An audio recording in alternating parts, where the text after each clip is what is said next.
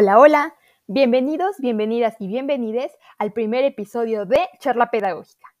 En este podcast con su servidora, Rebe Galindo, vamos a hablar de varias cuestiones pedagógicas, como dice el nombre, es decir, vamos a ver diversos temas sobre educación, enseñanza, aprendizaje, agentes educativos, todo lo que se te puede ocurrir sobre el proceso educativo, que es bastante amplio, por cierto. Bueno, pero antes de comenzar, ya te dije mi nombre. Sin embargo, me quisiera presentar brevemente.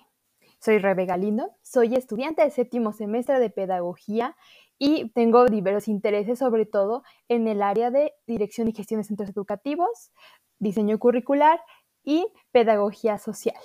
Y bueno, justamente mis intereses se van a reflejar un poco en este primer episodio del podcast que en un momento les voy a explicar más o menos de qué se trata.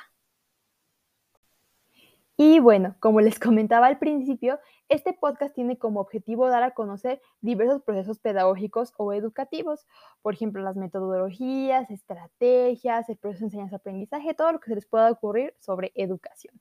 Pero bueno, este primer episodio del podcast tiene como objetivo concreto dar a conocer un tema que, a pesar de no ser muy conocido y que lleva muy poco tiempo investigándose, creo que es muy relevante. Este tema es la autorregulación del aprendizaje. Y bueno, justamente vamos a relacionar ese tema aparte con cómo influye el contexto, específicamente el contexto e, socioeconómico de una persona para su desarrollo. Bueno, como le decía, aquí es como un poco mezclo de mi interés entre el diseño curricular, la parte didáctica, y al mismo tiempo también está como la, el interés social. Por lo tanto, me gusta mucho y bueno, les voy a hablar un poquito sobre todo este tema que la verdad es que es muy, muy interesante y que creo que se debe de dar a conocer.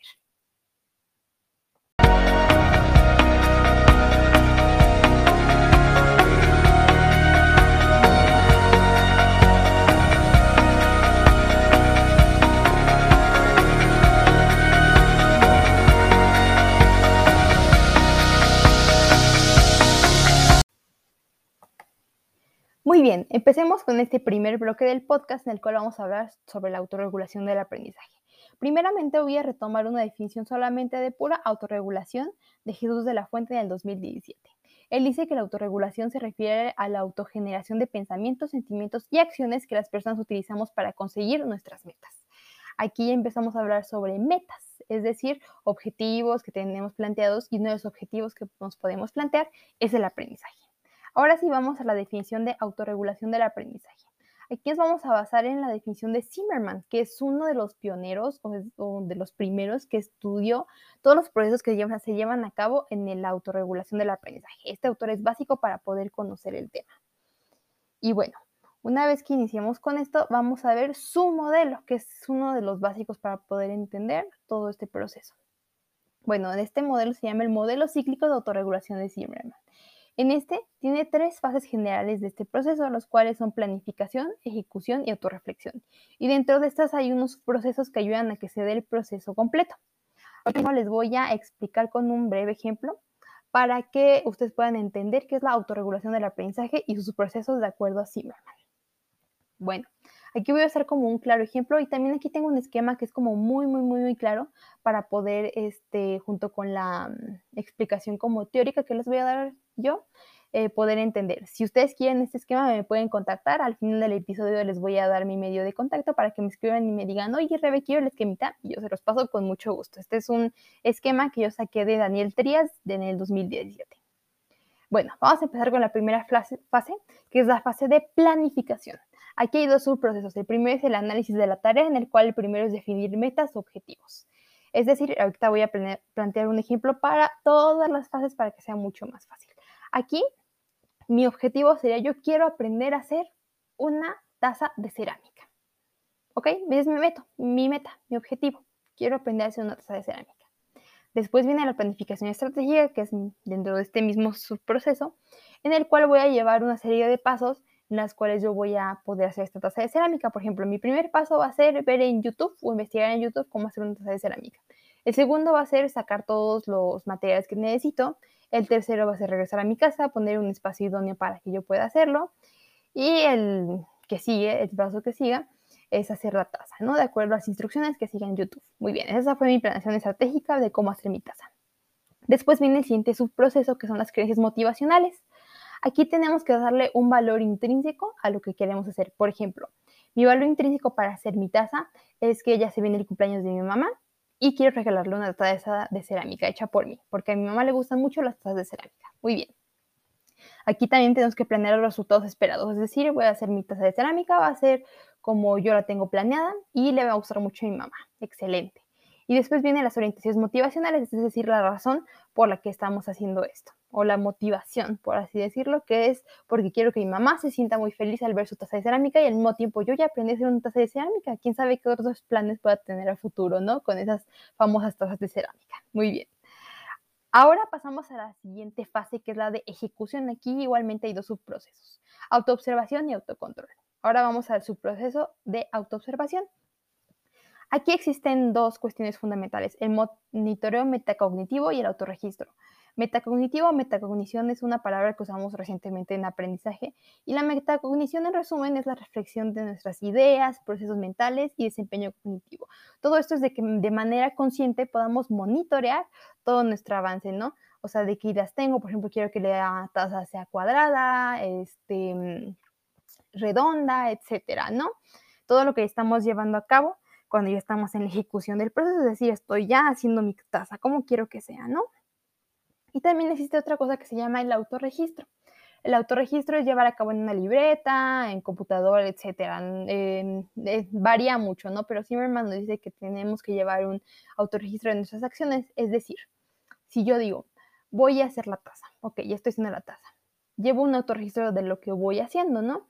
Primer paso, comprar el material. Segundo paso, moldearlo. Tercer paso, agregar agua, etcétera, ¿no? Y también aquí podemos ver todas las cuestiones que vamos haciendo bien o mal. Por ejemplo, puedo decir, eh, me salió mal el mango, ¿no? Día uno, me salió mal el mango. ¿Qué aprendizaje tuve? Muy bien. ¿En qué debo de hacerlo de tal manera para que el mango quede? Shalala, shalala, ¿no? Todas estas cuestiones, ¿no? Y bueno, ahora pasamos al siguiente subproceso que es autocontrol, en el cual vienen varias cosas que voy a resumir este, rápidamente, que es la concentración, tiene que haber una concentración en la tarea para que no haya distracciones, etcétera, ¿no? También tiene que haber estrategias específicas para llevar a cabo esa tarea. Ya las hicimos en planificación, llevamos a cabo varios procesos.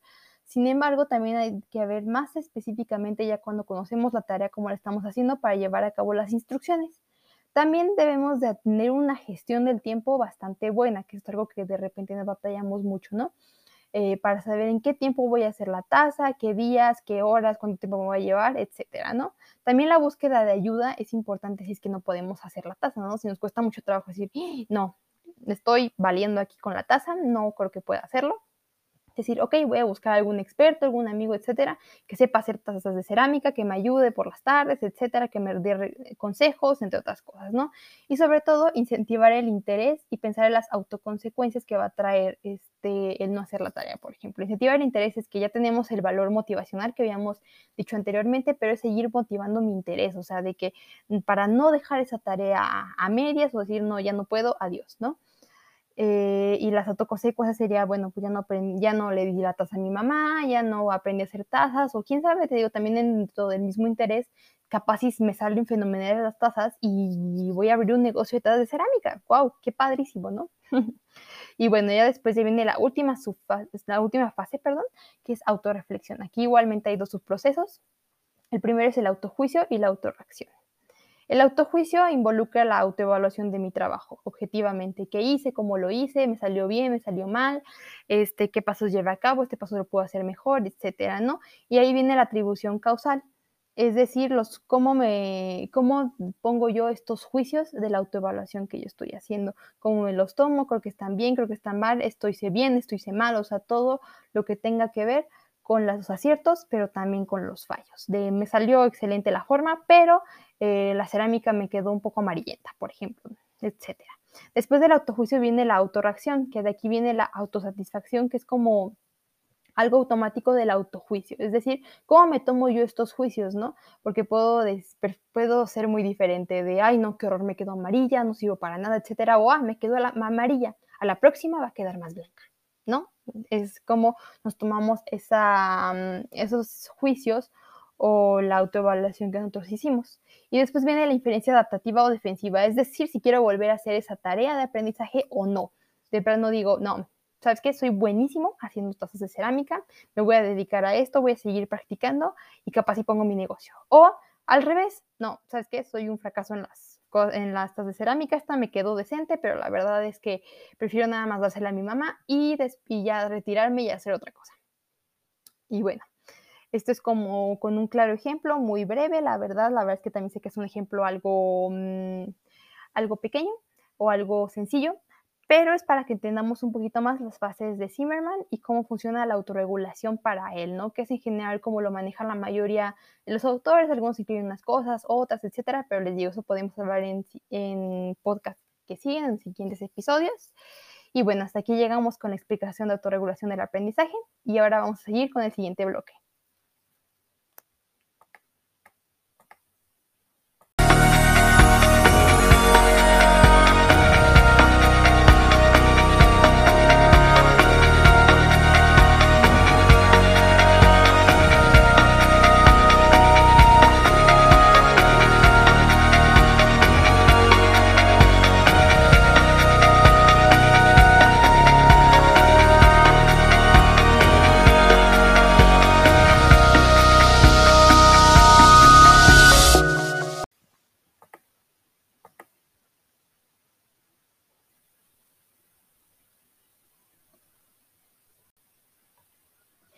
Hemos vuelto a la segunda parte del podcast donde hablaremos un poquito más, que es lo que les comentaba anteriormente, sobre cómo el contexto afecta a la autorregulación del aprendizaje.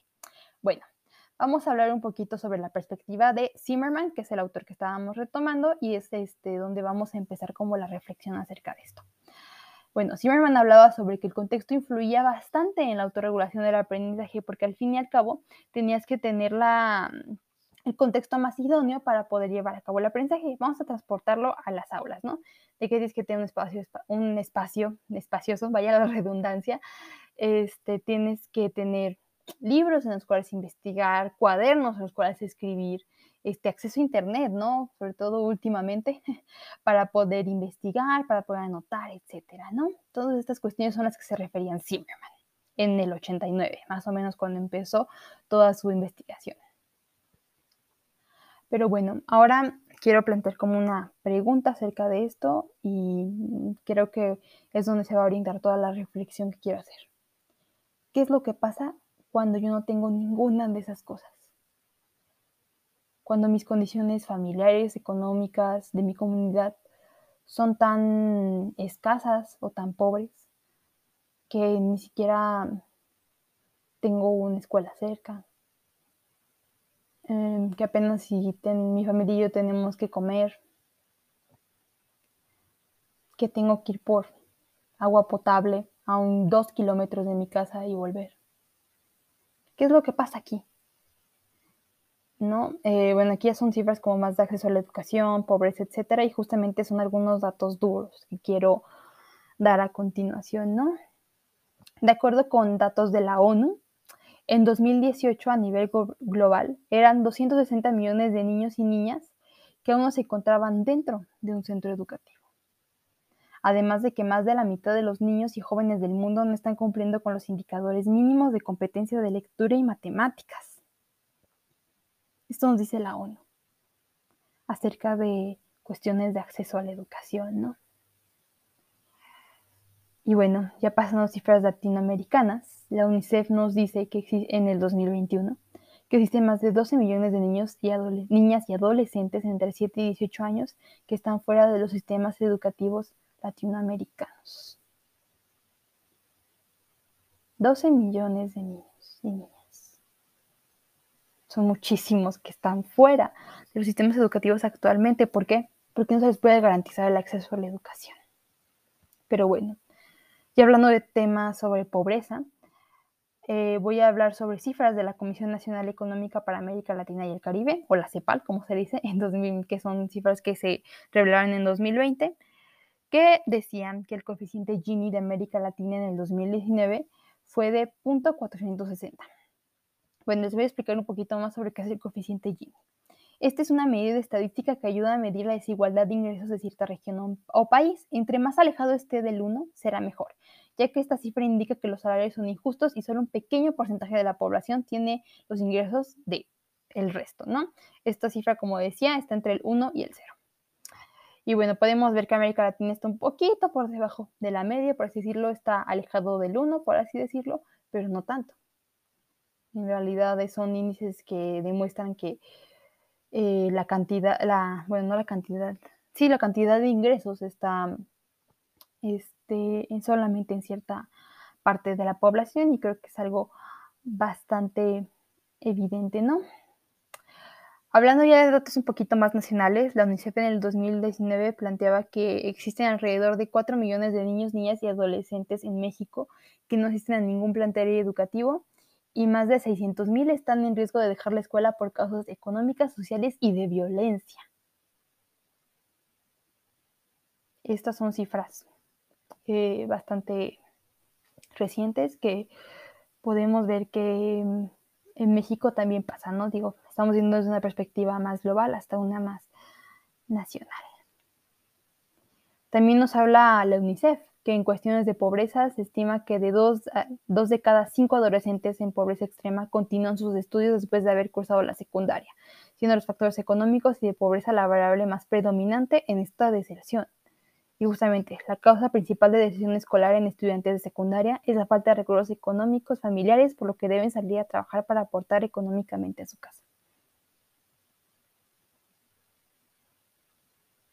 Es decir, si si sí, son niños que saben que no tienen ni de comer y que si ellos no salen de la escuela para poder ayudar a la casa, no van a poder este, subsistir.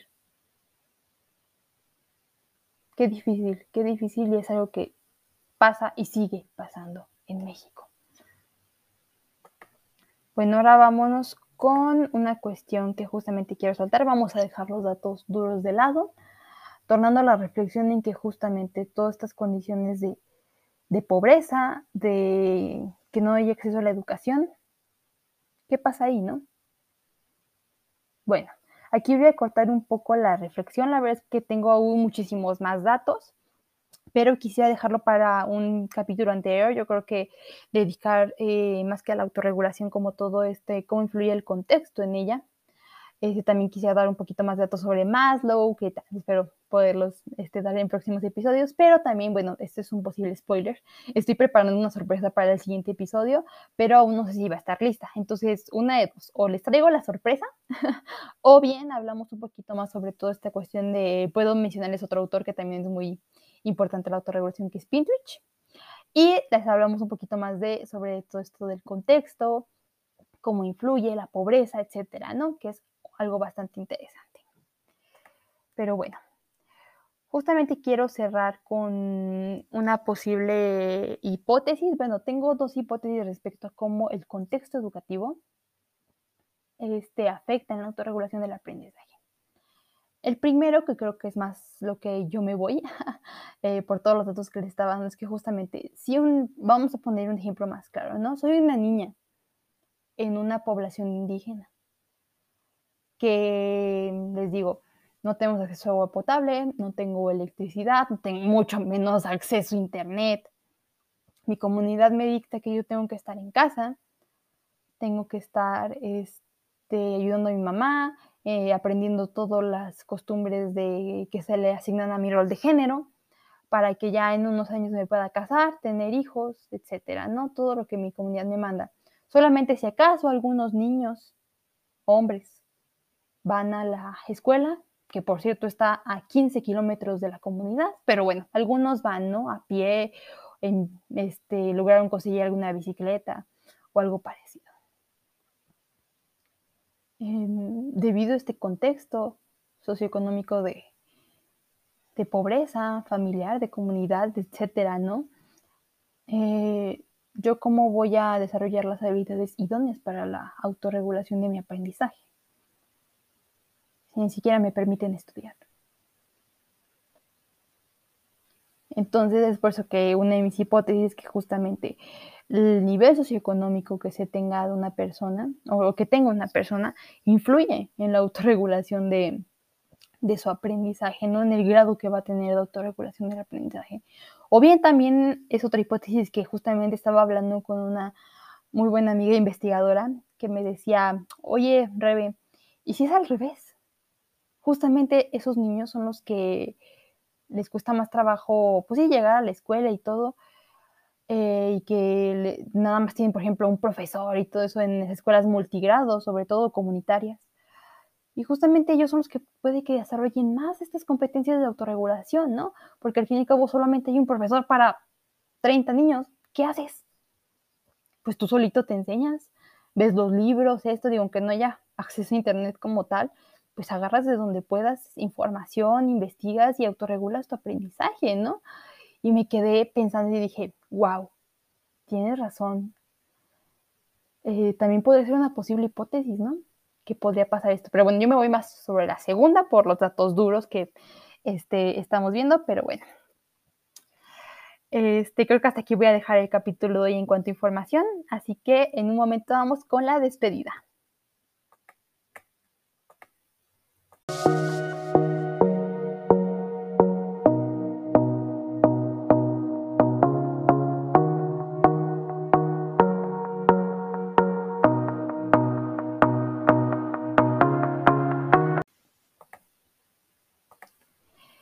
Ha llegado la hora de despedirnos en este primer episodio del podcast y bueno, antes de despedirnos quisiera hacer una breve recapitulación de todo lo que hemos hecho. Primeramente vimos la definición de autorregulación, después pasamos a autorregulación del aprendizaje, después a la concepción según Zimmerman de autorregulación del aprendizaje, todas las fases de su modelo cíclico, etcétera, ¿no? Todo lo que vimos. Después, en la segunda parte o el segundo bloque, pudimos ver la relación de la autorregulación del aprendizaje con el contexto socioeconómico del estudiante. También vimos datos duros sobre pobreza y acceso a la educación y las posibles hipótesis que les digo que tengo acerca de la relación de estos. Pero bueno, ahora sí, no me queda más que agradecerles por haber escuchado este primer episodio del podcast. Espero tener más charlas pedagógicas con ustedes sobre diversos temas educativos. Y bueno, como les prometí hace rato, les doy mi forma de contacto. Mi correo electrónico es Rebeca Gamu, sí, con Rebeca con solo una C, eh, G-A-M-U, Gamu 99 arroba gmail.com. Lo repito, Rebeca Gamu 99 arroba gmail.com. Por ahí me pueden escribir algún mensajito de ánimo, eh, si me recomiendan algo, algún tema del que quieran escuchar, o bien también para pedirme el esquemita que les había dicho. Pues nuevamente muchas gracias por todo. Espero que se encuentren muy, muy, muy, muy bien. Me despido. Soy Rebe Galindo. Espero que se encuentren muy, muy, muy, muy, pero muy bien. Eh, no importa la hora que estés escuchando esto, en la mañana, tarde, noche, madrugada, no importa. Solamente espero que te encuentres muy bien y que cualquier cosa que esté pasando actualmente en tu vida puedas superarlo de la mejor manera porque sé que lo vas a hacer. Muchísimas gracias y hasta luego.